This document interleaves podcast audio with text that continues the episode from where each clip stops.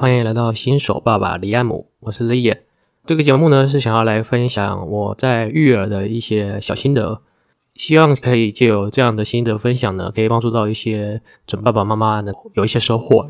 那我也会特别对爸爸的部分做分享。其实呃，爸爸能做的事情呢，比想象中多很多。因为像我自己就是我自己就申请了孕留职停薪的部分。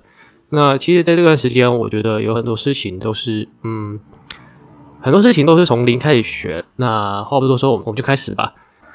今天是要来分享有关于呃，老婆怀孕的时候，怀孕前期老公能够做什么事情。那其实第一个最基本的就是挑医院嘛。医院呢，除了要去看产检以外，最重要的就是你在生产的时候，想要在哪一间医院去做生产。那可能有些医院就是一般的大医院啊，大医院就是比较便宜嘛，私人的医院就是比较贵。那比较贵有比较贵的好处啊，因为像是私人的医院的话，一定是每个人一间呃单人的的单人的病房。那这样子的最简单好处就是单人病房你不会去影响到别人，而且别人也不会影响到你。假设这样说好了，譬如说，如果你是在一般的大医院里面，那你旁边可能会住着。呃，一般的病患，那一般的病患可能他有一些疾病嘛。如果是会在意的妈妈，可能他就不希望旁边是有可能有疾病的病患。一来是担心会影响到小朋友嘛，二来就是呃有其他人在旁边，其实一开始在待产的时候，呃还是压力会比较大，所以可能看就要看妈妈在不在意这件事情。那爸爸在调医院能够做什么呢？其实就是第一个就是看看。因为每个医院之间可能它的强项是什么吧？强项是什么？因为像我们那个时候讨论，呃，也不算讨论，其实是我太太就很在意说，呃，生产的过程很痛这个事情。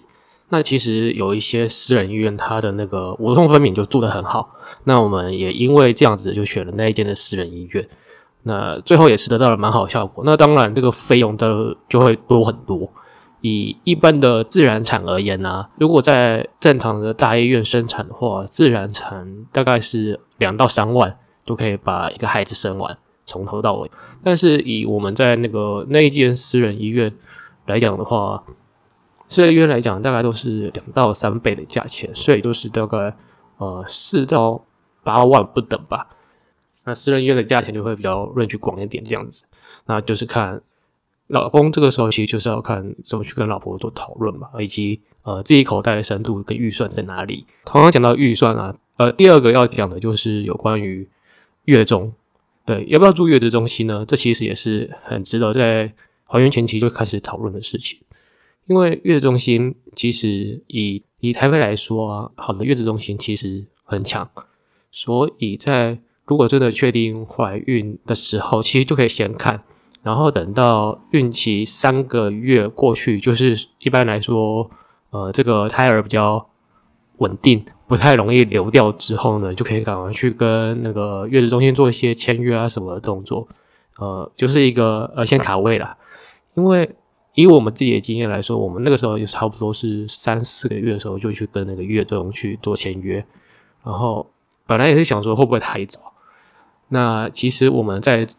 真的入住了之后啊，就真的有遇到有一个爸爸，有一个爸爸就是也是进来那个我们那个月中来问说啊，这个房间还没有空房啊等等的，然后都没有。他其实跑了很多间都没有。那他老婆已经那个时候已经三十几周了，然后找不到月子中心，所以这样就是蛮麻烦的一个状态了。所以月子中心如果能够提早确定的话，当然也是能够。就先签好约，而且有的月子中心呢还会有所谓的呃早鸟优惠，所以早签约当然是有早签约的好处。但是在早签约之前呢，我刚我们今天在谈要谈的是怀孕前期嘛，怀孕前期其实就是这三个月啊，可以好好去想说月中想要有什么样的服务内容，以及同样的预算在哪里。呃，一般来说了，如果住满三十天，就整个。月子都坐满的话，大概预算至少要先抓个就十五到二十万吧。这十五万已经算是便宜的，因为算起来十五万的话，一天就是住三十天，一天就是五千块。五千块真的是很难找到什么月子中心。那当然，我们那时候其实真的有找到一个很接近五千的。那个时候呢，也很有趣，就是我们原本就是已经用一个早鸟的优惠签了一个五千七、五千八的价钱吧，我也忘了。但是因为这个月子中心很有趣哦，就是它还可以有一个团购，团购的价钱，它就是希望说你可以拉人一起来团报。可是，一般人怎么可能跟你去一起生小孩？所以我们就是去网络上啊找，就分享说，哎，有没有人想要一起来住这一间月子中心？然后跟我们时间差不多的，然后就去 Po 文，就网络上有一些呃母婴相关的那个网站呐，然后就去可以去 Po 个文章试试看，碰碰运气。那我们那个时候还真的遇到了一个跟我们一起团报，呃，就住完了我们的月子中心的一天五千出头这样。那当然。除了钱以外啊，当然还要考虑，就是呃，想要在月中得到什么样的呃，该说什么服务嘛，或者设备。因为像我们住的那个五千出头的月中啊，其实它的设备说实在就是比较并没有那么新。那就看每个人的需求在哪里这样子。因为像有的月中啊，它的主打就是说，呃，他们的。他们的那个月子中心里面有专门的中医师帮你推，帮你准备药膳，就是你坐月子的每天都会有一碗药膳汤，那去帮你补身体。这就看你有没有这个需求，有没有想要这个这个药膳部分，或是有的月子中心就是主打说他们的饭店是饭店式经营，饭店式服务，他们的房间就很大，视野很开阔，住起来就很舒服。那这些都当然就是反映在成本上面嘛，就。如果你是住五千出头，就是其实也都会没有。就是我们那个时候就是吃所一般的那种外送月子餐，对他们那时候有三间可以选吧，我记得。然后房间可能就是一般可能五六平的小套房，然后再加一个卫浴这样子，就很简简单单。这个月中的部分也是蛮值得呃讨论的。当然，呃，老公呢也是能够呃。以老婆的角度为主，毕竟呃产妇是很辛苦的，所以最重要就是讨论说，呃想要得到什么样的呃服务或者是配备，以及预算在哪里，这个东西可以跟也可以跟找医院的时候一起去算我们的深呃口袋深度在哪里吧。对我觉得在怀孕前期这个时候就把这件事情做好，其实是其实会蛮好的。这个是月中的部分，那我觉得月中是蛮值得推荐的了，因为呃怀孕刚。啊，生产刚结束的时候啊，呃，其实不论是自然产或是剖腹产，身上都是呃，身上都是会有伤口的。所以在月中住的同时啊，其实他们都会每天帮你来看伤口啊，然后帮你注意一下有没有什么呃伤口有没有什么恶化等等的，然后也帮你做一些简单的护理等等的，因为他们都会有护理师嘛。对，我觉得这个就。这个就蛮好的，我觉得还有一个蛮值得呃推荐去住月子中心的点，就是月子中心里面的护理师啊，他们照顾小孩都非常的专业，呃，就不会有一些所谓的嗯奇怪的可能或是传统或是比较一些不正确的可能育儿知识，对，所以其实就是你有任何问题都会去问里面的护理师，那他们都会呃很有耐心的教你，我觉得这一点对于新手爸妈来讲也是蛮实用的。你现在月中这个地方学一些呃比较正确的正确的育儿知识，等到回去之后呢，也比较好上手。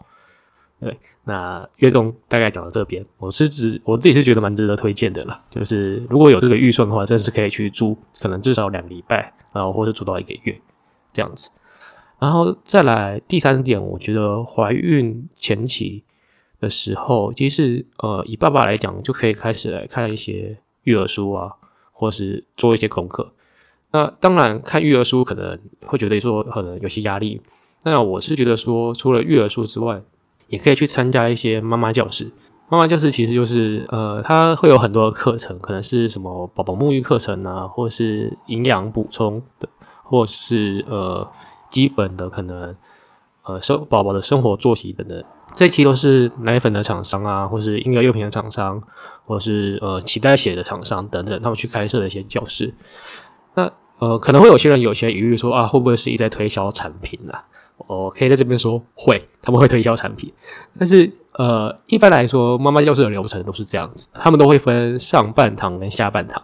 上半堂呢，通常会请一些可能专业人士，像我们之前就去就有去参加过一场其他一些厂商开的妈妈教室啊，他们上半场就是直接请那种有名的私人医院里面的大医师，然后来开一个呃关于自然产、剖腹产以及水中生产等等的课程，然后去做一些介绍啊，这个就没有什么推销的过，就没有什么好推销嘛，他只是他就是一个医生，他就是来介绍一些这些这方面的知识。